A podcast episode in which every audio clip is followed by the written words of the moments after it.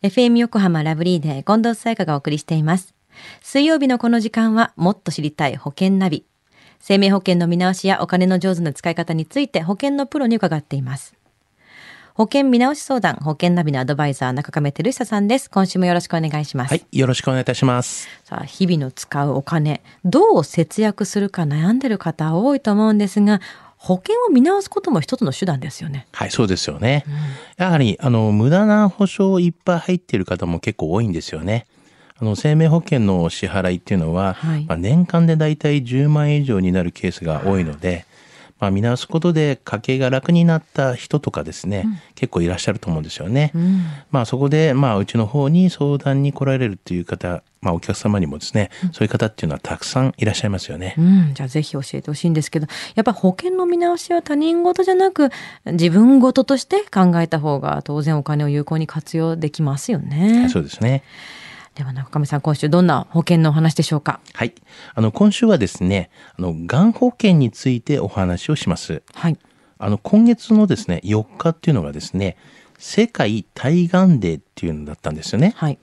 で、世界中の人々がこのがんの予防と治療について、まあ、正しい知識を学び、まあ、がん撲滅のための、まあ、行動を呼びかけようという日だったんですよね。うん。世界対がんで。で、中亀さんはこのコーナーでも何度もおっしゃってますけれども、日本人の2人に1人ががんになる時代なんですよね。はい、そうなんですよね。まあ、そういった意味で、まあ、近藤さんはなんかがんに備えて保険入っていますか？私は入ってるのはあの中亀さんに相談して入った医療保険のやつですね。そうですね。うんはい。あの、最近はですね、医療保険のみという形で、はいまたは、まあ、医療保険に、まあ、特約でがん保証をつける方が多いですよね。うん。まあ、ただ、家族にがんにかかる方が多く、不安に感じている方は、保証が特に手厚いがん保険のみ加入という方もいらっしゃいますね。そうでしょうね。あの、がんへの備えの保険の入り方として多いのは、あの、医療保険のみとか、医療保険に特約でがん保証をつけるという方だと思うんですけど、がん保険のみで入るより、やっぱりこれって保険料が安くなるからなんですか？はい、そうなんですよね。保証は単品のがん保険ほどありませんけれども、まあ、最低の一時金などがついていますし、はいまあ、保険料は安くまとめられる点があるからだと思うんですよね。うーん。がん保険のみで入るか、それとも医療保険の特約でがん保証をつけるか、こう、どっちかで迷ってる人たちに知っておいてほしいことありますか？はい。あの、まず、当たり前なんですけれども、はいがん保険は、がんのみに特化している保険ということで、はい。まあ、入院した場合の、まあ、給付金の支払い日数っていうのが、はい。まあ、無制限なんですが、うんうん。まあ、医療保険は支払い日というかその日数がですね、はい。決められているんですよね。あまあ、大体こう通算1000日とか、はい。そういうのがあるんですけども、うん。まあ、がん保険に関してはそういった制限がないんですよね。なるほど。やっぱりこう、医療保険に特約という形でつけていると、保険金のこう給付金の支払い日数に制限があったりとかっていうのが出てくるんですね。しっかりカバーしたいってなると、単体の方がいいのかなとか思っちゃったりするんですけど、他にどんなことがありますか？はい。あの、まあ、医療保険はですね、契約をして、まあ、審査が、まあ、通ってからですね、はい。まあ、保険料が支払われたらですね、はいすぐ保証がスタートしますよね。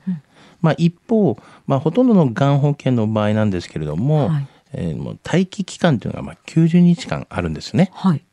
で契約をして、まあ、審査が通り保険料が支払われても90日間、まあ、過ぎないとそのがんで入院とかしても保証の対象にならないので、まあ、そういった点はちょっと要注意しなければいけないですよね。なるほど。がん保険単体の場合は、その待機する、こう、すぐに保証が始まるわけではない。はい。